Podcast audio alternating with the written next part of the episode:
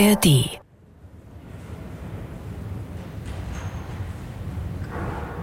Gründerzeit. Das Haus des Rundfunks 1929 bis 1933 Eine Chronik von Wolfgang Bauernfeind. Ja, soll ich einfach mal vorlesen, was denn hier so Besucher schreiben? Sehr aufregend war jedes Jahr das Adventsingen für die Angestellten dieses Hauses im Lichthof. Wer dem neuen Rundfunkhaus Auge in Auge gegenübersteht, ist Und dann rügt einer, warum darf man nicht Paternoster fahren? Die Stimme aus dem Haus des Rundfunks hat mehr zu Frieden und Demokratie und Freiheit beigetragen als das Geschwätz vieler Politiker. Ein Stück deutsche Geschichte. Mir hat aber die Stimme von Alfred Braun gefehlt. Habe ich sie überhört? Fragezeichen. Als wir im September 1926 den Funkturm auf dem Messegelände hinter Bahnhof Witzleben einweihten, da haben wir noch zagend hinübergesehen zum leeren Baugelände zu der Sandfläche an der Masurenallee. Da soll einmal unser neues Funkhaus stehen. Und jetzt, Mai 1929, war es soweit, dass die Fahnen zur Grundsteinlegung wehten. Vertreter von Staat und Stadt waren anwesend. Das große Funkorchester spielte Beethovens Weihe des Hauses. Festliche Reden wurden gehalten. Und dann nahm Berlins Oberbürgermeister den Hammer und sprach zu den drei Schlägen für Berlin die Wünsche aus, die den neuen Bau begleiten sollten. Da ist er, der Rundfunkpionier Alfred Braun. Er erzählt noch einmal von den Erwartungen, die alle Welt damals in das neue Medium Radio setzte. Ein Stimmungsbild, ein Sehnsuchtsbild. Das neue Medium braucht eine Heimat, braucht ein Haus, ein Rundfunkhaus. Und dann ist es wirklich soweit. Bei herrlichem Sommerwetter treffen sich am Mittwoch, dem 29. Mai 1929, die Vertreter von Rundfunkministerien Industrie, Kunst und Wissenschaft, um der Grundsteinlegung beizuwohnen. Der Herr Minister für Wissenschaft, Kunst und Volksbildung. Wo einmal der große Lichthof entstehen soll, wird der Grundstein in den Sandboden eingelassen. der Wissenschaft verbunden, der Kunst dienstbar, dem Volke zur Bildung. Herr Oberbürgermeister Dr. Böss. Dass während der Bauzeit der Grundstein beschädigt und eine dort versenkte Kassette mit Redeausschnitten zur Grundsteinlegung und der Bauurkunde entwendet wird, sei nur am Rande erwähnt. Rundfunk ist Volksgut. Rundfunk ist deutsches Reichsgut. Die Rundfunkgesellschaft ist auch Berliner Gut. Auch dass der Grundstein noch während des Baus wieder entfernt wird, weil die Kassette verschwunden und nicht mehr auffindbar war. Herr Staatssekretär Dr. Bredow. Dem Gedächtnis von Heinrich Herz, Adolf Slaby, Ferdinand Braun, Hier spricht der Glaube an das neue Medium. Wunderdinge werden erwartet. Dr. Magnus, Leiter der Reichsrundfunkgesellschaft. deutschen Geist trage die Welle in deutsches Land und weit in alle Welt. Der Rundfunk als weltumspannendes Netz für eine bessere Welt.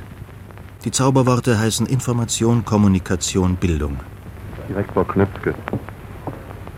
In diesem Haus werden Funken der Liebe, der Freude, der Ermutigung zu allem Schönen, Wahren, Großen wach gehalten werden. Daran wollen wir denken. Jedes Mal, wenn wir das künftige Haus Funkhaus nennen. Wie hat dieses Wunder angefangen? Hans Bredow, Staatssekretär für das Funkwesen, ist einer der Männer, die die Idee des Rundfunks für alle gegen politische und wirtschaftliche Widerstände in einem jahrelangen zähen Kampf durchsetzen. Zunächst fehlt es bei den Verantwortlichen an Vorstellungskraft, um den Gedankengängen des jungen Bredow zu folgen. Dann geht es um die allgemeine Freigabe des Rundfunkempfangs, die die Regierungsstellen und Wirtschaftsverbände ablehnen, weil der Rundfunk bisher nur für militärische Zwecke benutzt wurde oder im Abonnentensystem nur kleinen Gruppen für wissenschaftliche und industrielle Zwecke erlaubt war. Man fürchtet um Monopole. Aber Hans Bredow wird sich durchsetzen, weil überall im Ausland die drahtlose Telegrafie als modernes Massenkommunikationsmittel organisiert wird.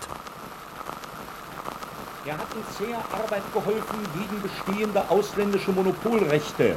Alfred Braun. Ein großzügig und weit planend organisiertes Werk der Funkentelegrafie aufzubauen und gegen alle Widerstände in den Weltverkehr zu stellen. Die großen Fachmänner der deutschen Industrie und Wirtschaft, die standen lange skeptisch, ablehnend dieser Arbeit und diesen Zukunftshoffnungen von Bredow gegenüber. Selbst Siemens und Rathenau. Dieser junge Mann scheint keine Ahnung zu haben von den gegebenen Möglichkeiten. Er sollte lieber Romane schreiben oder besser noch Märchen, hat Siemens geurteilt. Und wenige Jahre vor dem Ersten Weltkrieg, da stand der junge Hans Bredow vor einer Versammlung deutscher Schiffsherren und Großräder. Er entwickelte die Möglichkeiten und Notwendigkeiten der drahtlosen Telegrafie, der Verbindung von Schiff zu Schiff, von Kontinent zu Kontinent. Eines Tages, sagte er, wird kein Schiff aus dem Hafen laufen ohne eine eigene Funkstation. Der Funk an Bord wird ebenso wichtig sein wie der Kompass. Lautes Gelächter war die Antwort auf Bredos Worte. Und Adolf Wöhrmann, der mächtigste der Schiffherren, der schlug mit der Faust auf den Tisch. Dieser junge Mann aus Berlin hat eine blühende Fantasie, sagte er. Schöpfer des Rundfunks, Gründer des Rundfunks oder Vater des Rundfunks werden die Leute bald über Hans Bredow sagen. Er selbst aber sieht sich nur als Helfershelfer der großen Erfinder, die die drahtlose Telegrafie möglich gemacht haben. Heinrich Herz, Marconi, Braun, Slavi und Graf Arco sind für ihn die wahren Helden der Rundfunkgeschichte, die in den Schützengräben des Ersten Weltkrieges für Bredow ihren Anfang nimmt. Mit Alexander Meissner hatte ich dann im Jahr 1917 in der Champagne als Nachrichtenoffizier die Aufgabe, die ersten Röhrensender Verstärker und Empfänger auf ihre Frontbrauchbarkeit für Telegrafenverkehr zu erproben. Und diese günstige Gelegenheit benutzte ich, so nebenbei meinen alten Gedanken wieder aufzugreifen. Wir bauten in Redl bei Reims behelfsmäßig den ersten Röhrensender für Rundfunkbetrieb eingerichtet. Aus Funkern bildete ich das erste Rundfunkensemble, bestehend aus Sprechern und Musikern, stellte Programme zusammen und ließ diese aussenden. So entstand gewissermaßen der erste Soldatensender.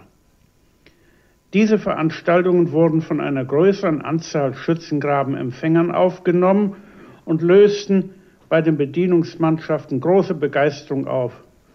Bis dann schließlich die Armeeleitung an diesem Unfug Anstoß nahm und die Fortführung aus militärischen Gründen untersagten. Meine Mitarbeiter und ich ließen uns aber dadurch nicht entmutigen. Von 1920 an begann die Reichspost über ihre Hauptfunkstelle Königs Wusterhausen bei Berlin mit der Aussendung von Musikprogrammen, die in ganz Europa gehört wurden. Mit Hilfe von Dr. Kurt Magnus von der Vox Schallplattengesellschaft gegründete Berliner Rundfunkgesellschaft als erste mit dem öffentlichen Programmbetrieb. Dieser Berliner Gesellschaft folgten dann, während von der Reichspost gleichzeitig ein Sendernetz über ganz Deutschland gezogen wurde, in kurzer Aufeinanderfolge weitere acht Rundfunkgesellschaften, die nach kulturellen und politischen Gesichtspunkten über das Reich verteilt waren.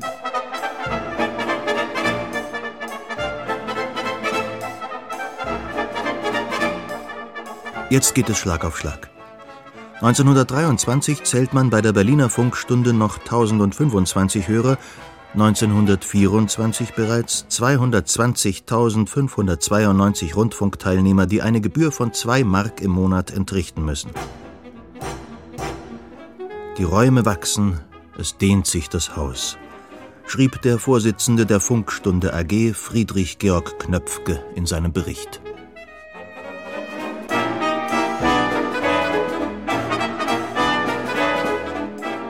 (1923) September Oktober Inflationszeit ein Zimmer im dritten Stock Potsdamer Straße 4 steht für den Senderaum zur Verfügung. Und dieser muss noch mit dem Telegrafischen Reichsamt geteilt werden. Der Raum wird durch gespannte Pferdedecken geteilt. An den Wänden Seidenpapier, später Scheuertücher, ein Klavier, eine Sprechmaschine, Stühle und Notenständer bilden das Mobiliar. Die Sprechmaschine wurde als Untersatz für das Mikrofon benutzt. Und wenn die Figur des Vortragenden größer war, dann kam zwischen Untersatz und Mikrofon noch ein dickes Adressbuch. 1924. Der Aufnahmeraum ist jetzt sieben Meter lang und 3,70 Meter breit. Die Wände und Decken erhalten Friesvorhänge. Das Kohlemikrofon ist längst durch das Telegraphonmikrofon abgelöst. Begeisterte Zuschriften aus dem In- und Ausland.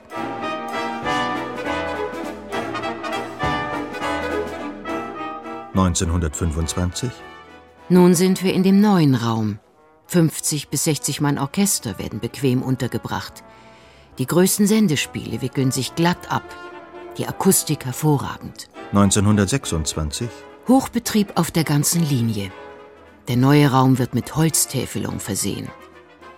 Siebenfach abgesperrtes Gabun, eine Abart von Mahagoniholz.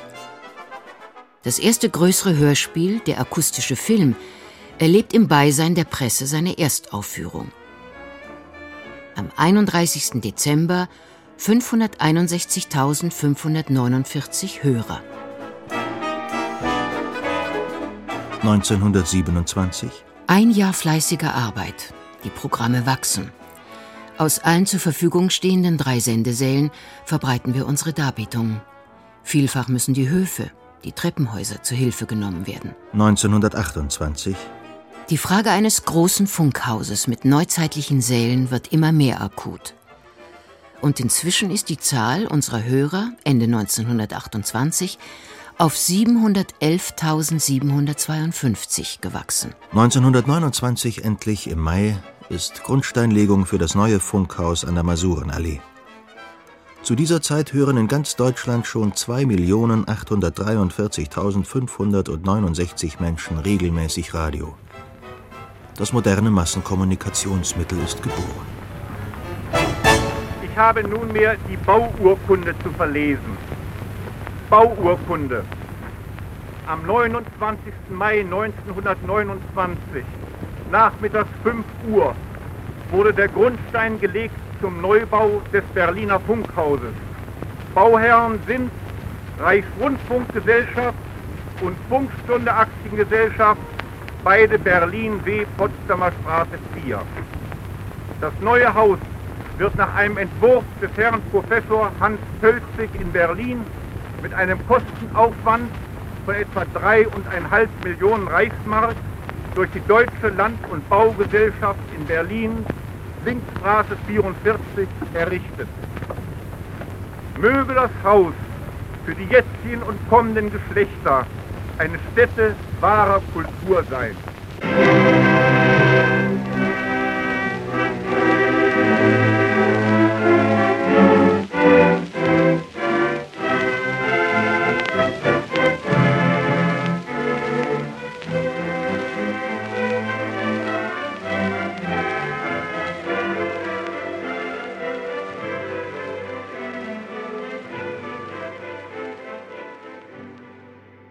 Am 22. Januar 1931 ist es dann soweit. Hans Bredow spricht zur ersten Sendung im Funkhaus. Der Bau ist gekennzeichnet durch die mächtige Straßenfront, den großen Lichthof und die drei Sendesäle. Eins ergibt sich hier zwanglos aus dem anderen. Da die Säle gewissermaßen als selbstständige Gebäudeteile in die Mitte des Grundstücks gelegt wurden, musste der ganze Rand des Geländes umbaut werden, um die erforderlichen übrigen Arbeitsstätten zu schaffen. Jeder, der den Bau betritt, wird je nach seiner Einstellung entweder enttäuscht oder erfreut sein. Nichts von Prunk oder Glanz. Alles, wie es der Zeit entspricht. Einfach unter Vermeidung unnötigen Aufwands. Das Funkhaus selbst wird an diesem Tag mit einem kleinen Festakt eingeweiht.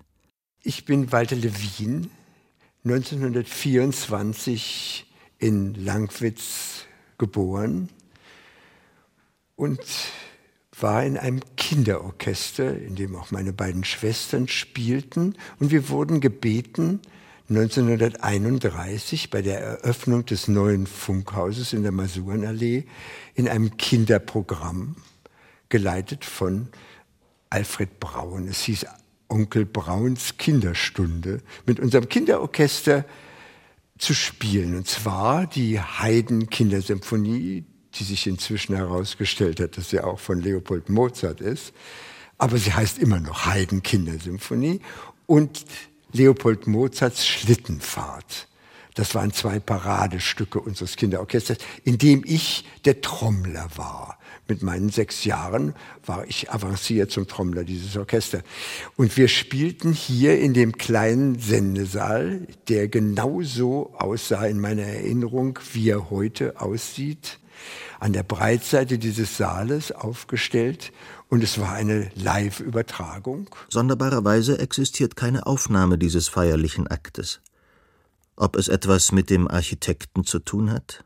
Er verweigert jedenfalls jedes Interview mit dem Satz Schaffe, Künstler, rede nicht. Oder mit der damaligen Aufnahmetechnik auf Wachsplatten, die man von innen nach außen spielte und von denen viele aus der Anfangszeit des Rundfunks verschollen sind aber dass unter der Stabführung von Bruno Seidler-Winkler das große Funkorchester Werke von Mozart, Händel und Richard Strauss spielt, ist durch Zeitzeugen verbürgt. Im Lichthof, das ist auch überliefert, redet doch einer. Alfred Braun ruft Dr. Bredow zu, der auf der Galerie im ersten Obergeschoss steht: Das Schiff ist klar zur Fahrt. Kommandant, geben Sie den Befehl zum Start. Tatsächlich sieht das Haus von außen wie der Bug eines großen Schiffes aus und wird bereits jetzt wegen der Genialität seines Grundrisses und der Transparenz, Funktionalität und Schlichtheit im Inneren gerühmt. Der spätere erste Präsident der Bundesrepublik Theodor Heuss schreibt über die Motivation des Architekten in seinem Pölzig-Buch Für ihn handelte es sich darum, einer technischen Apparatur von unerhörter Empfindlichkeit die dazu noch im Beginn der Entwicklung stand, den gemäßen architektonischen Rahmen zu schaffen. Oder wie Bredow es ausdrückte, nichts von Prunk und Glanz, nur zweckmäßig soll das Funkhaus sein. Es wird bald als Modell für zukünftige Rundfunkanstalten angesehen werden, weil es auf ideale Weise ihre Aufgaben in Architektur umsetzt. Im Kern des neuen Gebäudes sind die drei Sendesäle, die durch die Büros und Verwaltungstrakte um sie herum von jeder Schalleinwirkung geschützt sind. Empfangen wird man von dem Lichthof, der über vier Etagen geht, zum Verweilen einlädt, die Begegnung von Rundfunkmitarbeitern mit ihren Hörern möglich macht. Zunächst einmal ist es so, wenn man das Haus betritt, dann ist man von der Großzügigkeit überrascht, was sich hinter dieser Mauer verbirgt. Peter Bosse. Dieses Haus hat eine Atmosphäre geschaffen, die selbst auf mich als dreijähriger Knabe ungeheuer tiefen Eindruck gemacht hat, weil schon die große Eingangshalle mit dem überglasten Dach oben, die Etagen, die man jetzt da schön verfolgen kann, jede Etage in einer anderen Farbe dann gehalten. 1934 holt ihn Paula Knüpfer in ihre Kindersendung bei Tante Kunterbund zu Gast. Dieser Lichthof, der ist wirklich für jeden Besucher beim ersten Mal hier sich umschauen etwas, da verharrt er. Da schaut er nicht nur einmal um die eigene Achse, sondern er schaut auch in die Höhe, denn die Etagen, Geländer, alleine die sind ein Bauwerk für sich. Und äh, die Tatsache, dass wenn man in den Eingang hineingeht und geradezu weitergeht, dass man dann in den Komplex der Sendesäle kommt, des großen Sendesaals mit den Garderoben und all sowas. Auch das ist sehr übersichtlich. Also ich habe in diesem Haus nicht die Sorge, mich zu verlaufen als Gast. Als Gast beispielsweise für ein Konzert oder so genauso wie Tempelhof eine Flughafenanlage ist, die weit vorausschauend war, ist meiner Ansicht nach auch dieses Haus weit vorausschauend gebaut worden und hält auch heute noch allen Ansprüchen, die ein Rundfunk braucht, allen Ansprüchen teil. Hans von Bender ist damals Leiter der Konzertabteilung der Berliner Funkstunde, den seine Tochter im neuen Funkhaus besucht. Sie kann sich auch noch an die Bauzeit erinnern. Maria Mechler von Bender. In der Masurenallee. Da sind wir immer hingegangen und haben geguckt, wie weit es geht. Und wir als Kinder haben da immer balanciert auf den Gerüsten. Und das weiß ich ganz genau. Das war aber schon ein bisschen fremd. Es war nicht mehr das, was wir kannten, als wo wir rein und rausgehen konnten. Da saßen dann schon so Wächter. Und, und mein Vater war in, im Parterre, hatte er ein großes Zimmer mit einer Vorzimmerdame. Und da waren die Proberäume. Und da haben wir dann natürlich unsere Konzerte gemacht als Kinder. Ohne Mikrofon.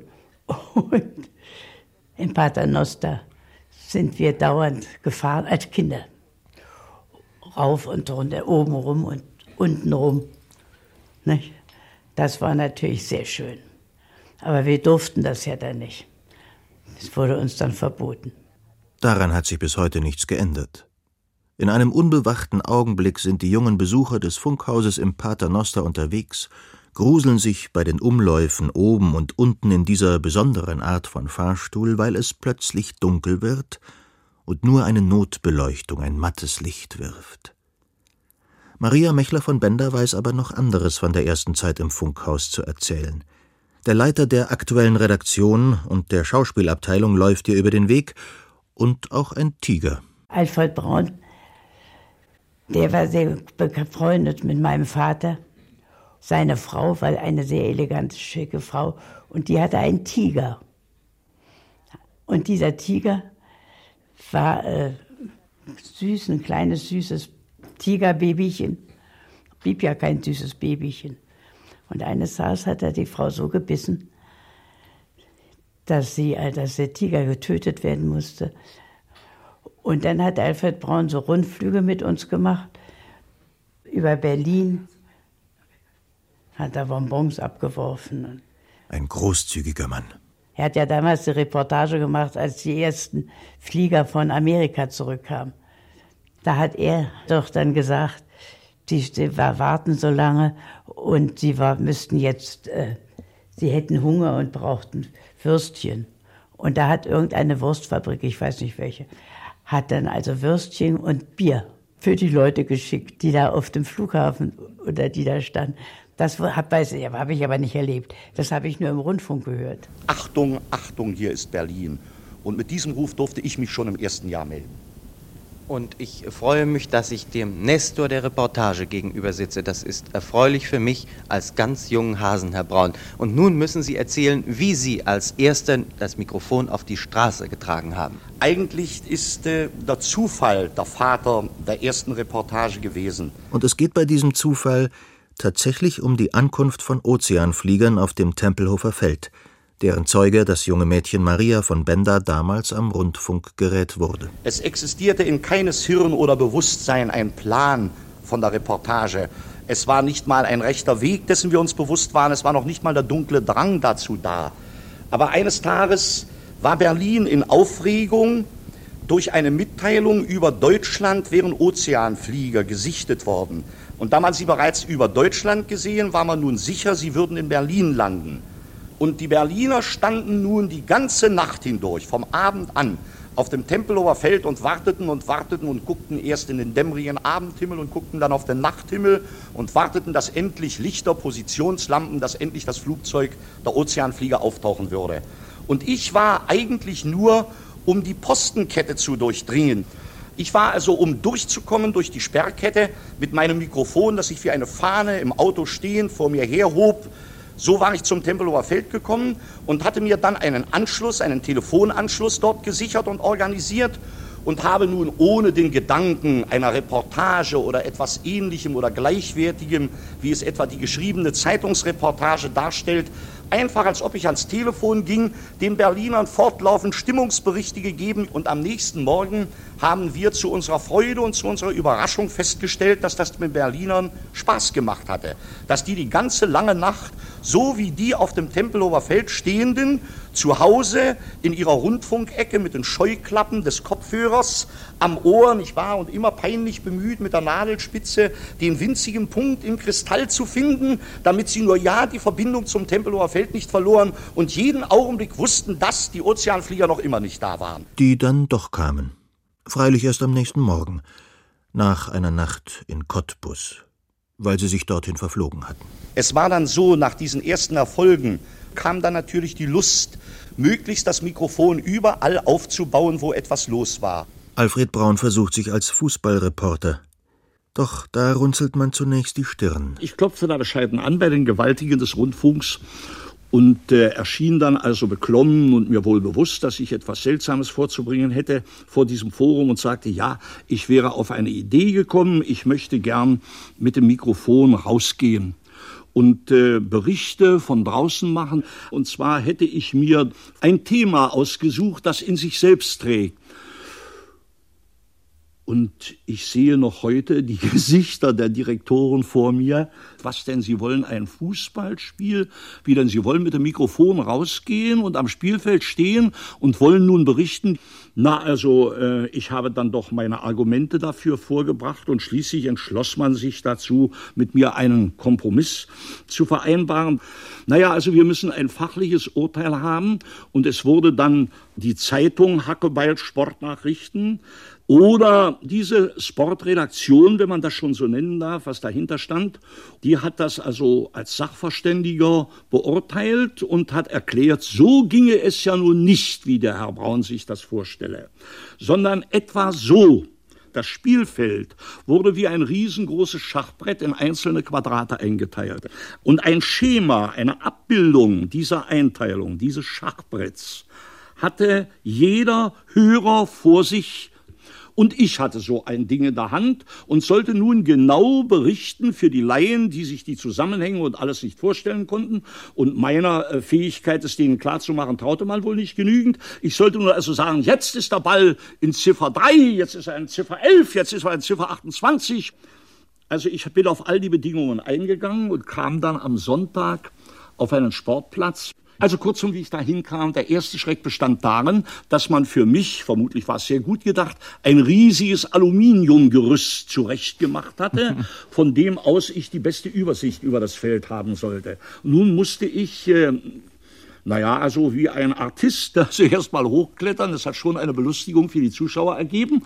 Und dann stand ich da oben so auf, wie, wie der Marc Anton, auf der Rostra und äh, hatte also auch mein Schema in der Hand und raste auf dieser geräumigen Rostra immer hin und her. Jetzt ist der Ball in Ziffer 8. Jetzt, meine Damen und Herren, ist er in Quadrat 22. Jetzt in 42. Und schließlich fühlte ich mich ja so sauunglücklich in dieser Situation, denn es war ja nicht möglich, mit denselben Augen aufs Spielfeld zu gucken. Ich schiele nicht, also ich konnte es nicht fertigbringen, gleichzeitig auf das Spielfeld und gleichzeitig auf mein Schema zu gucken. Also mich hat die Wut gepackt.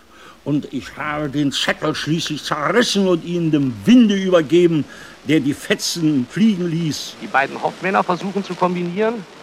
Richard Hoffmann ist eben den Ball losgeworden an den rechten englischen Läufer. Der Ball geht zum Rechtsaußen. Braun spricht nun im wahrsten Sinn des Wortes freihändig. Und was er da erzählt, kommt beim Hörer an und später auch bei den Rundfunkgewaltigen.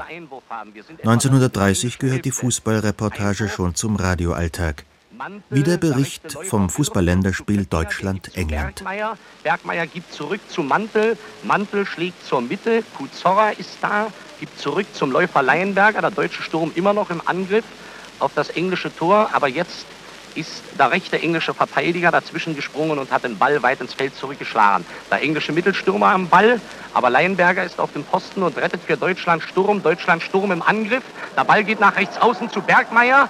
Er gibt. Das Ereignis kommt zum Hörer ganz unmittelbar. Er gibt zur Mitte zu Pöttinger. Pöttinger hat eine Karambolage mit einem englischen Verteidiger. Der englische Verteidiger liegt am Boden, kann sich nicht erheben. Was macht man aber, wenn man zum Ereignis gar nicht zugelassen ist? Man erfindet etwas Neues. Braun nennt dies Neue die Flüsterreportage. Es geschieht bei der Nobelpreisverleihung an Thomas Mann im fernen Stockholm. Die Preisverleihung sollte auf Anweisungen des schwedischen Königs ohne Mikrofone stattfinden. Nur Zeitungsreporter waren zugelassen.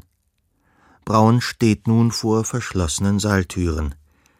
Ein Gedanke quält ihn. Was werden die Hörer in Berlin sagen? Man hat ihn doch nach Stockholm geschickt, damit er Zeuge eines für Deutschland großen Ereignisses wird und die Menschen am Radio daran teilhaben lässt. Er kommt aber nicht rein. Ein mitgeschickter Techniker weiß eine Lösung. Er entdeckt eine schmale Tür, die zu einem Balkon im Saal führt, an dessen Wand ein großer Teppich hängt. Also hinein, hinauf.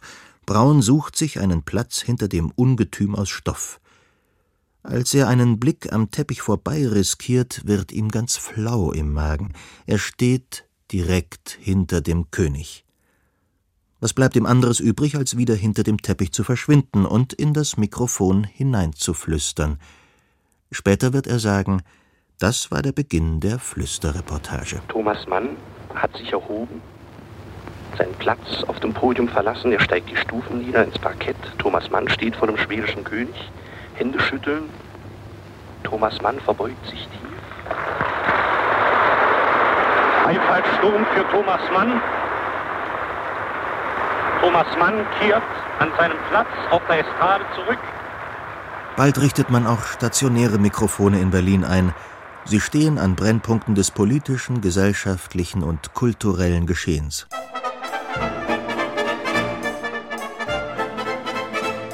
Reichstag, Oper am Platz der Republik, Hotel Zentral, Schauspielhaus, Hotel Adlon, Wintergarten, Singakademie, Dom, Börse, Rathaus Berlin, Festsäle im Zoo, Lunapark, Sportpalast, Rennbahn Grunewald, Bachsaal, Trabrennbahn Ruhleben, Ausstellungshallen Kaiserdamm.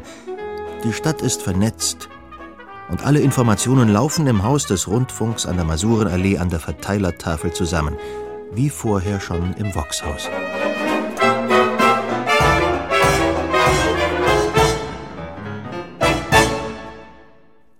(1929) berichtet Alfred Braun aus dem Auswärtigen Amt von der Beerdigung des Reichsaußenministers Gustav Stresemann.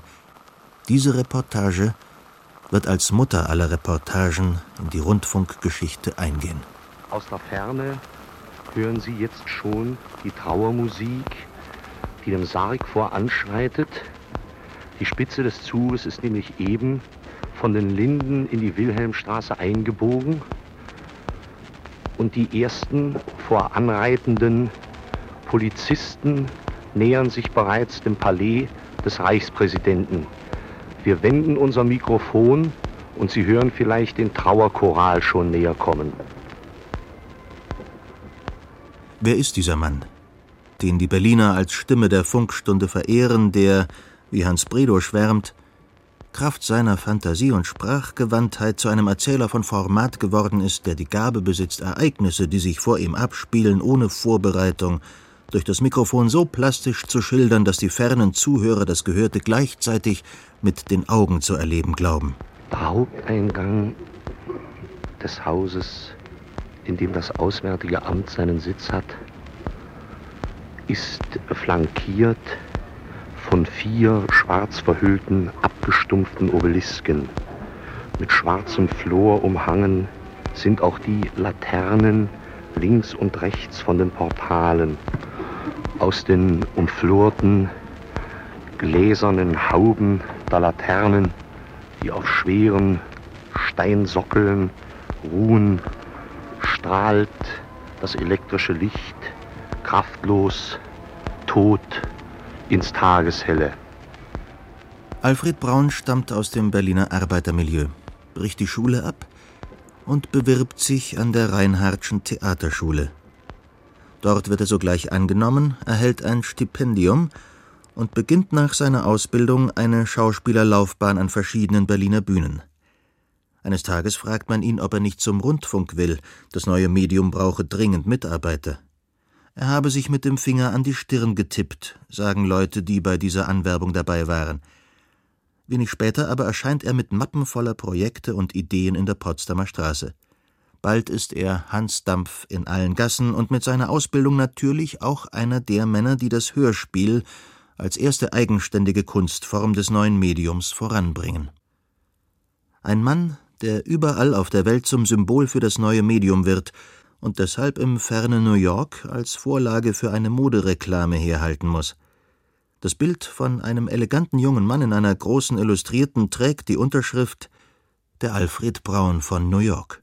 Ich erinnere mich eines Abends in der Villa von Felix Holländer und es wurde über die Möglichkeit eines Hörspiels gesprochen. Die Frage wurde diskutiert, ob es überhaupt möglich sei, so durch ein drahtloses Telefon überhaupt künstlerisch sich irgendwie auszudrücken.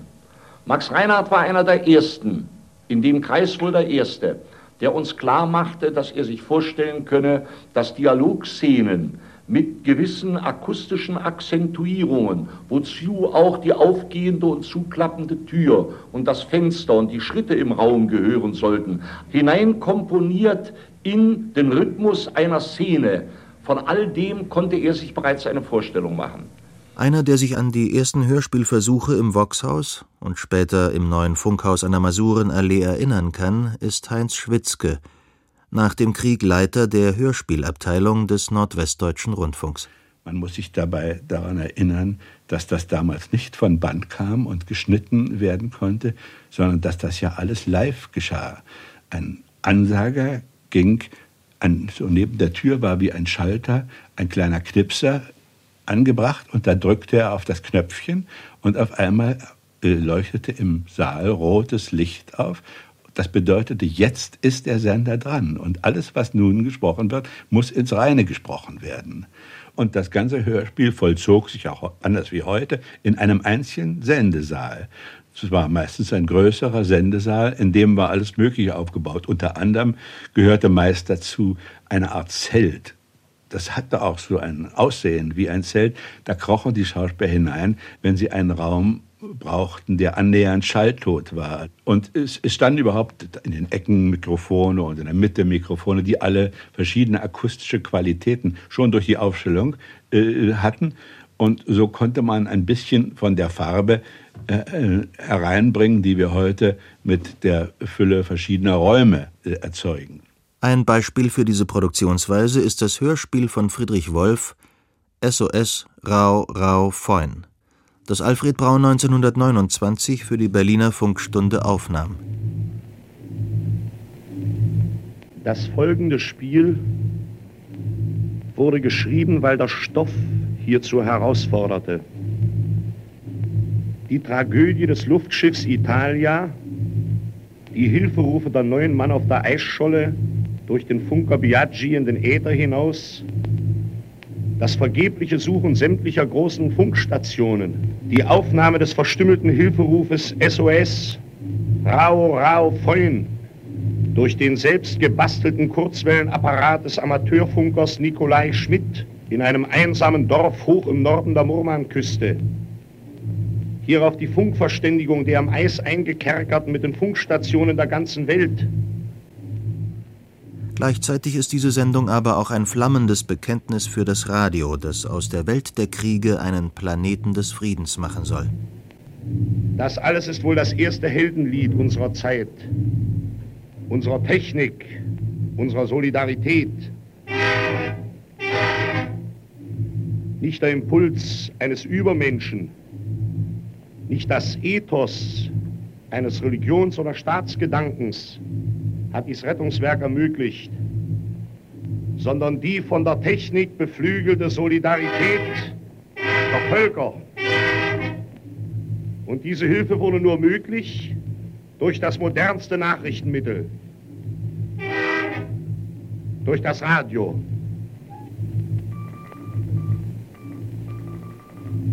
Achtung, Achtung, hier Welle 401, Roma, San Paolo.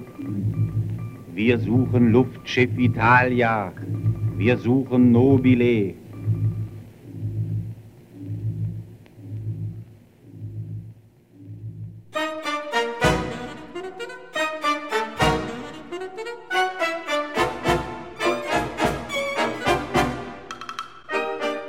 In den Anfangsjahren des Rundfunks kommt ein junger Mann über eine Anzeige im Berliner Tageblatt zur Reichsrundfunkgesellschaft. Seine Aufgaben sind Statistik und Öffentlichkeitsarbeit. Bald wird er mit der Organisation der Funkausstellung betraut. Er veröffentlicht die ersten Rundfunkjahrbücher. Sein Name Herbert Antoine. Zur Funkausstellung 1930 kommt der Generaldirektor der BBC zu Besuch. Er wird vor das Modell des neuen Funkhauses geführt, das Herbert Antoine hat bauen lassen. Doch der Bau von Pölzig interessiert ihn nicht besonders. Ihn beeindruckt eine Geräuschmaschine, die gerade im Hamburger Funkhaus entwickelt worden war. Wie ein Kind sitzt er vor ihr und drückt auf verschiedene Knöpfe. Herbert Antoine. In einem besonderen Raum hatten die ein Gerät hergestellt, wo man durch Knopfdruck äh, die verschiedensten Geräusche, die auf der Erde vorkommen, nicht wahr? Blitz und Donner und, und elektrisches Geklingel und äh, Pferdegetrappel und so weiter, war da also auf Schallplatten festgehalten. Und das hat also dem Herrn Sir John Reed so besonderen Spaß gemacht, dass er also nun da verschiedene Knöpfe drücken konnte. Und wir hatten ja damals ja neben vielen Werbebroschüren und so weiter, die ich auch herausgegeben habe, der Rundfunk bringt die Welt in deine Stube und so weiter. Und ich war plötzlich sind sie zu Hause in einem kleinen Kämmerlein, drücken auf einen Knopf und hören also aus der weiten Ferne jemand zu ihnen sprechen. Na, warte, na, warte, was ist denn für eine Stadt denn?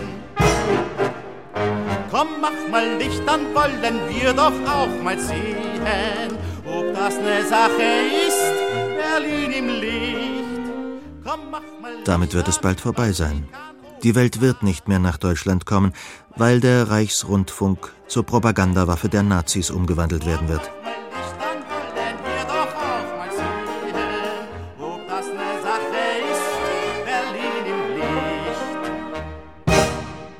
Erste Vorzeichen registriert Heinz Schwitzke.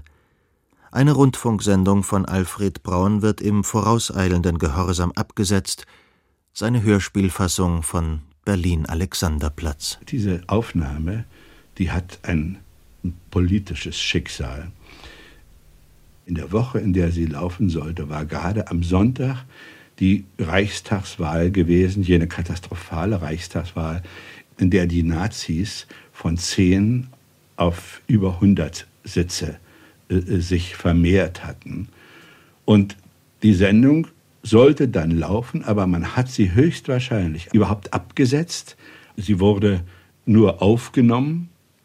Ich habe das Indiz dafür, dass diese Sendung an diesem Tag nicht stattgefunden hat, aus der Zeitschrift Der Deutsche Rundfunk, die damals eine der großen Programmzeitschriften war. Und da heißt es, Seit einem halben Jahr wird die Hörspielbearbeitung des Alexanderplatz-Romans von Döblin angekündigt. Endlich war es für Montag angesetzt, dann auf Dienstag verschoben. Und vier Stunden vor der Aufführung wurde die Sendung überhaupt abgesagt. Wir beginnen. Mittagszeitung. Sigolo, mein kleiner Sigolo. Meine Dame, kommen Sie Fische. Fische sind preiswert. Fische enthalten viel Phosphor. So. Und Sie brauchen man Phosphor? Ist doch giftig. Ach so, mein Streichhölzer. Nee, Streichhölzer bei uns nicht verlutschen. Fische sind nah. Essen Sie Fische, dann bleiben Sie gesund, schlank und frisch, meine Dame. Damenstrümpfe, echte Kunstteile. Sie haben hier einen Filmmitteilter. Reichstagswahlen 1932. Die NSDAP baut ihre Stellung noch einmal aus und wird stärkste Fraktion im Reichstag. Die Nationalsozialisten melden ganz ungeniert ihren Machtanspruch an, terrorisieren auf den Straßen Berlins ihre Gegner. Die führenden Leute der Reichsrundfunkgesellschaft und der Berliner Funkstunde sind ihnen besonders verhasst. In ihren Augen sind sie windelweiche Demokraten, Vertreter des Systems und mitschuldig am Elend des deutschen Volkes. Natürlich stört sie auch, dass durch den Rundfunk weiterhin Informationsfreiheit und demokratische Meinungsbildung gewährleistet sind. Bei der Funkausstellung 1932 gehen sie in die Offensive ein Vorgeschmack auf das, was nach der Machtergreifung auf die Weimarer im Haus des Rundfunks zukommen wird. Herbert Antoine. Aber eine Geschichte muss ich noch kurz erzählen. Die letzte Funkausstellung, freie Funkausstellung, wie ich sie mal nenne, 1932, die schon unter der äh, Regentschaft von Herrn von Papen und Herrn von Geil stattfand, führte also zu einem beinahe Eklat äh, mit mir weil zum ersten Mal die Nazis auf der Funkausstellung vertreten waren.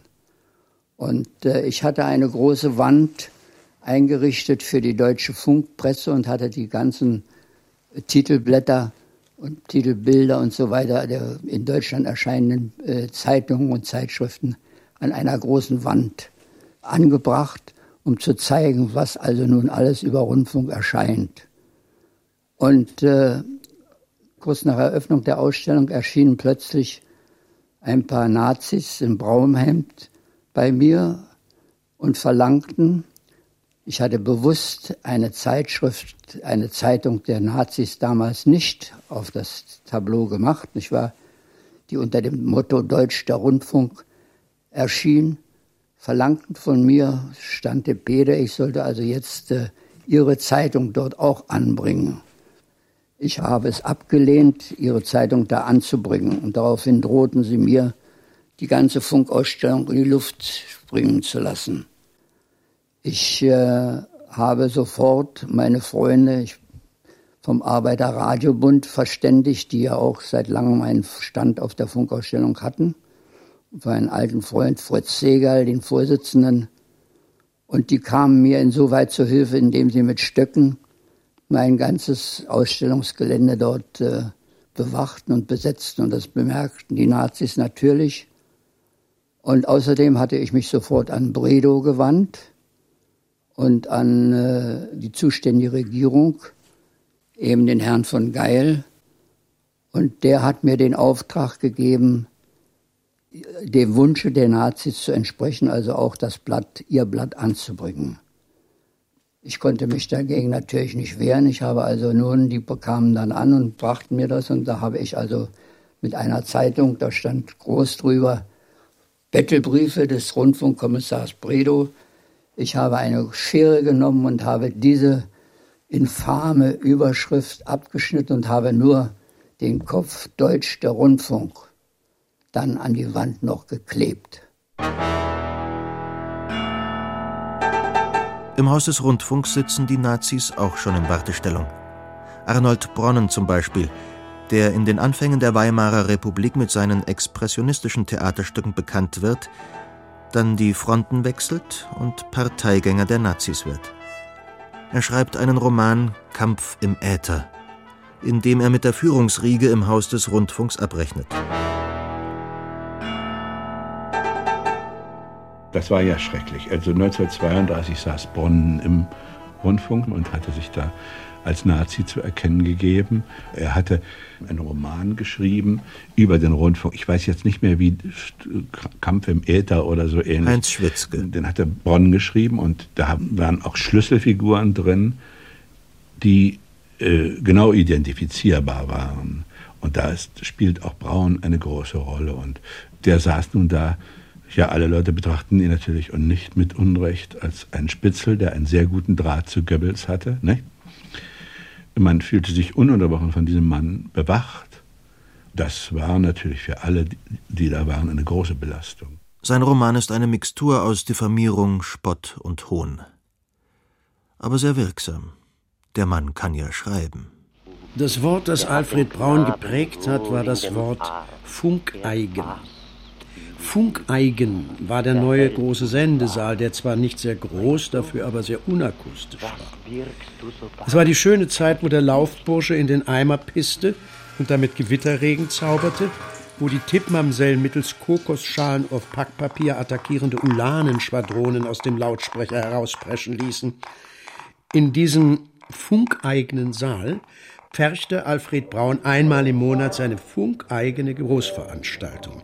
Jeden Quadratmeter pfropfte er voll mit Menschen, Schauspielern, Geräuschmaschinen, Musikern, Windrädern, Badewannen, bis er selber kaum mehr Platz fand. Stampfend, pustend, keuchend setzte er mit dem Gongschlag 8 Uhr abends diesen schwerfälligen Apparat in Bewegung, um Dichtung zu malen, Weltgeschichte zu schwitzen. Auch das Haus selbst ist ihm zuwider. Es ist ja nur Ausdruck von Funktionalität und Arbeitsabläufen. Da fehlt ihm Nähe, völkische Gesinnung, Pathos. Wie die Spinne ihr Nest, habe der Rundfunk sein Zuhause gefunden. Da webe man rund um die Uhr am Netz, um die armen deutschen Rundfunkhörer einzufangen. Dunkel, kalt, in lauernder Stille lastet der Riesenbau auf seinen unseligen Fundamenten. Ins Endlose gähnen die Gänge, gespenstisch umschließen die Höfe erwürgten, erstickten Raum, Türen, Türen, Chaos der Korridore, Fata Morgana der Treppenhäuser. In schnellem Rhythmus zuckt das Blinkfeuer des Funkturms über die Dächer. Nur Reflexe der Reflexe von Reflexen dringen in das Innere der Funkburg. Ruhelos ist dieses Haus. Ruhelos lauert es auf den Morgen. Im dämmerigen Licht der Bereitschaft, isoliert von aller Nähe, nur der Ferne verbunden, durchwacht der Verstärkerraum die Winternacht.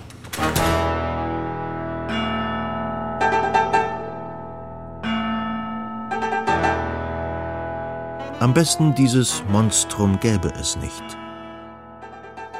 Bronnen fantasiert das Ende des Hauses herbei, bevor es gebaut ist.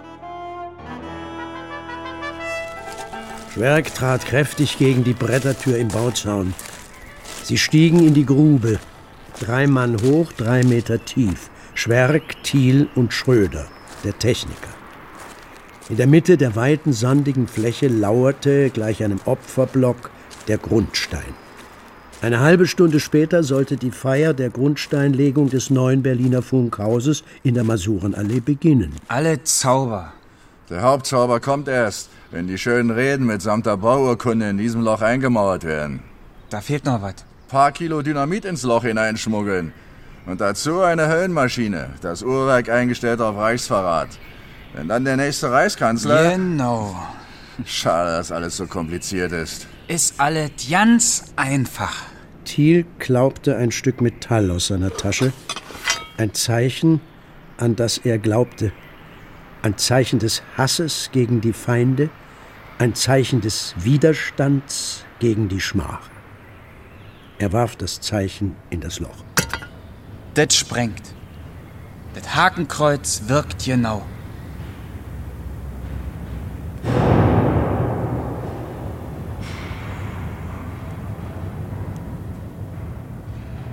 Gründerzeit. Das Haus des Rundfunks 1929 bis 1933. Eine Chronik von Wolfgang Bauernfeind. Mit historischen Originaltönen und unter Verwendung von Aufnahmen aus den Sendungen Herbert Antoine, ein Zeugnis für den Rundfunk von Wolfgang Bauernfeind, Kampf im Äther oder die Unsichtbaren von Oliver Sturm und Jürgen Peters, Alfred Braun, Ein Leben für den Rundfunk von Klaus Lindemann und Götz Kronburger. Erzähler Ulrich Nöthen. Es sprachen Ute Halland, Peter Fitz, Matthias Walter und Axel Werner. Ton Kaspar Wollheim und Wenke Decker. Regieassistenz Fabian Schnedler. Regie der Autor. Eine Produktion der Feature-Abteilung des Rundfunk Berlin-Brandenburg 2008. In der ARD Audiothek finden Sie noch viele weitere Features, zum Beispiel aus den Rubriken Zeitgeschichte, Politik oder Kunst. Stöbern Sie doch einfach mal durch.